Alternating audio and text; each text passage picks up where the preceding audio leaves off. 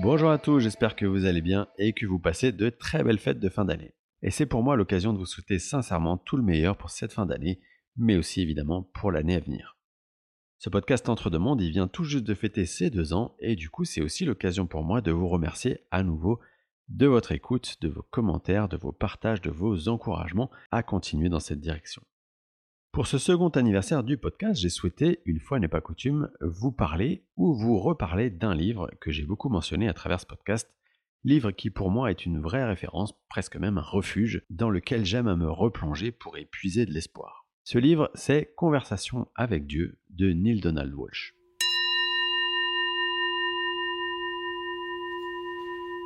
Alors ce livre, si vous le connaissez, vous savez qu'il se décline en trois tomes, mais aujourd'hui, j'ai envie de vous parler spécifiquement du premier tome, parce que, selon moi, c'est celui qui nous apporte les enseignements les plus importants. Commençons par remettre les choses dans leur contexte et vous parler de l'auteur. Neil Donald Walsh, au moment où il va écrire ce livre, c'est-à-dire en 1993, c'est un homme américain d'une cinquantaine d'années qui traverse une crise profonde, une sorte de crise existentielle. Des problèmes de santé, des problèmes de travail, des problèmes sentimentaux, des problèmes partout dans sa vie. Pour faire simple, rien ne va plus dans sa vie.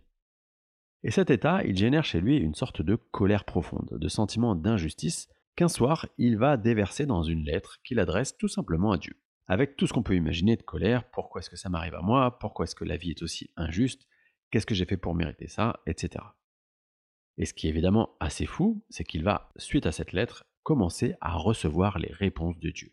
Et ces réponses, il les reçoit via son stylo qui se met à écrire. Et donc ce livre, ces trois tomes, ils vont progressivement prendre forme grâce à cette canalisation.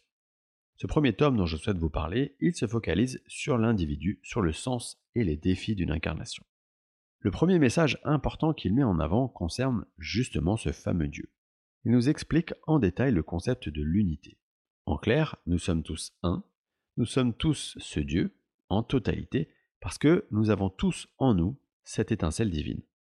Dieu est à la fois tout ce qui existe et tout ce qui n'existe pas.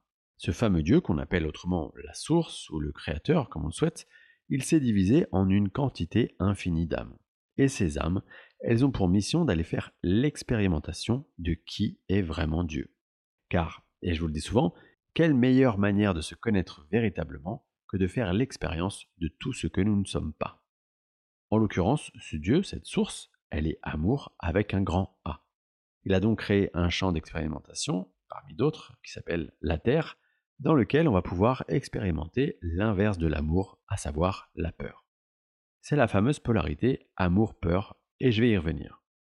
Mais pour faire l'expérience de cette fameuse peur, c'est-à-dire l'inverse de qui on est vraiment, eh bien, il a fallu ajouter un paramètre qui s'appelle le voile de l'oubli. Ce voile de l'oubli, il nous permet de nous identifier à l'ego, c'est-à-dire au personnage incarné dans cette pièce de théâtre et d'aller explorer à fond chaque expérience de cette fameuse peur dans le but de finir par comprendre qui nous sommes vraiment, à savoir l'amour. Donc, quelque part, nous partageons absolument tous un but commun, nous incarner sur cette terre, nous laisser conditionner par la lourdeur de tout ce qui peut exister, de toutes les expériences qu'on peut y réaliser, pour finir par revenir véritablement à soi, c'est-à-dire s'extraire de ce conditionnement et atteindre cet amour. Et comment on fait ça? Eh bien, il explique ça très simplement. Je cite D'abord, tourne-toi vers la pensée la plus élevée à propos de toi-même. Imagine-toi tel que tu serais si tu vivais cette pensée chaque jour. Imagine-toi ce que tu penserais, ce que tu ferais, ce que tu dirais, et comment tu répondrais à ce que feraient et diraient les autres. Vois-tu une différence entre ces projections? Et ce que tu penses et dis maintenant?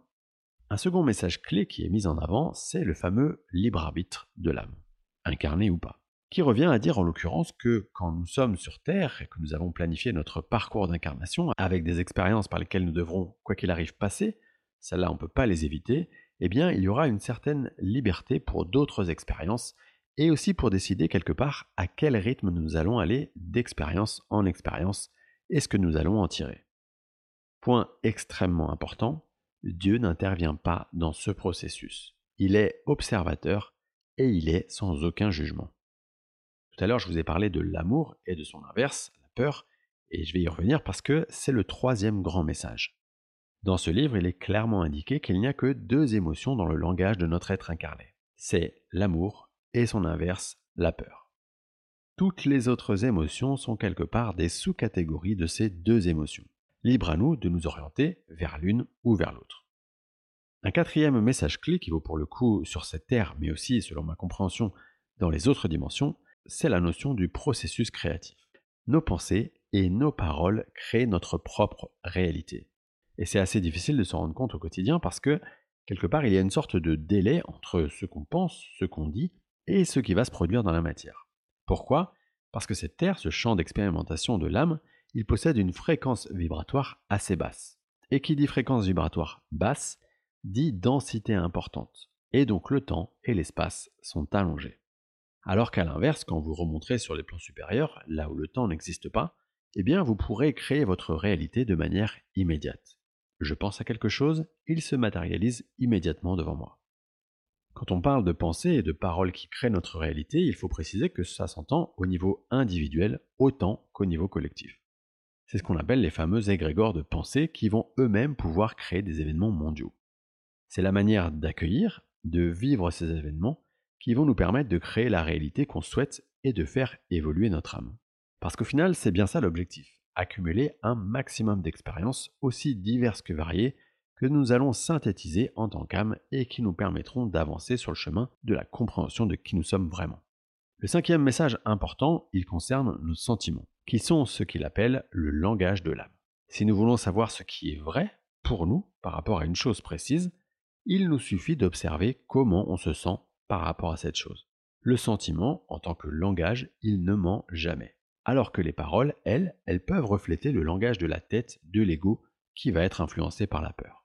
Évidemment, tout ce que je viens de vous raconter n'est qu'un court résumé, pas du tout exhaustif, des enseignements que nous apporte ce livre. Personnellement, ce livre, il a été une étape importante dans mon éveil et ça reste, comme je le disais en introduction, une référence pour moi. C'est notamment un livre que je trouve rassurant, qui donne beaucoup de sens à ce que nous sommes, à ce que nous vivons quotidiennement, et Dieu sait, c'est le cas de le dire, que parfois en observant ce monde, on peut être tenté de le rejeter et de s'enfermer dans sa grotte. C'est donc pour moi une manière d'observer le monde avec un autre regard, avec ce fameux recul qui vous permet de comprendre la justesse de toute chose. Je vous souhaite une bonne lecture, je vous remercie pour votre écoute fidèle et vous donne rendez-vous pour le prochain numéro du podcast Entre deux mondes et dans ce numéro, je vais aborder les accompagnements subtils dont on peut bénéficier lors d'une incarnation sur Terre.